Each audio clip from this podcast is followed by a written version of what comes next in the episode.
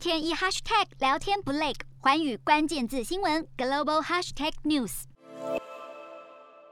近来新加坡疫情稳定，虽然变种病毒 Omicron 的威胁依旧存在，但是当局依旧按照原定计划，一月一号起允许多达百分之五十居家办公的员工重返工作场所上班。元旦假期过后，新加坡上班人潮明显增加许多，连带办公大楼附近的小贩中心生意也明显变好。变种病毒 Omicron 传染力强，为了让工作环境更加安全，当局祭出铁腕手段。从一月十五号开始，没有完整接种疫苗的员工，就算是快筛检测呈现阴性，也不能进入工作场所。而已接种一剂疫苗的员工，则是可以宽限至一月三十一号。面对更多员工回到职场上班，有业者就利用新技术协助确保企业员工的健康安全。如今的企业也终于可以举办多达一千人出席的工作相关活动，但是必须要遵守禁止饮食、必须佩戴口罩、坐在固定座位、完整接种疫苗等等四大条件，并且提前通知有关当局。工作场所传播容易，因此新加坡当局步步为营。如今更宣布，二月一号起，接种疫苗将成为批准外籍人士申请工作签证、